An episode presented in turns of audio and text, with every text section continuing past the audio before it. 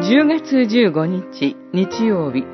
宗教改革その3空グラティア。恵みのみ。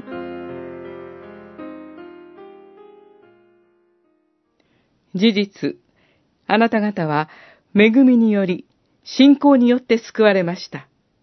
このことは自らの力によるのではなく神の賜物です。行いによるのではありません。それは、誰も誇ることがないためなのです。エフェソの信徒への手紙、二章、八節、九節。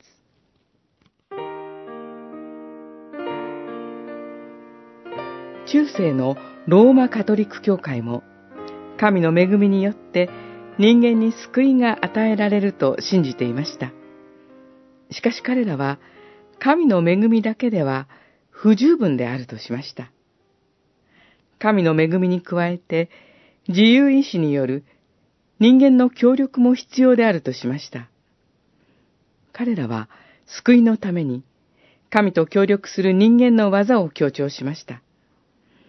つまり、彼らは神の恵みに人間の自由意志をかき混ぜてしまったのです。これに対して宗教改革者たちは恵みのみを強調しました。彼らは恵みのみが聖書的な救いの中心的な教えであると信じました。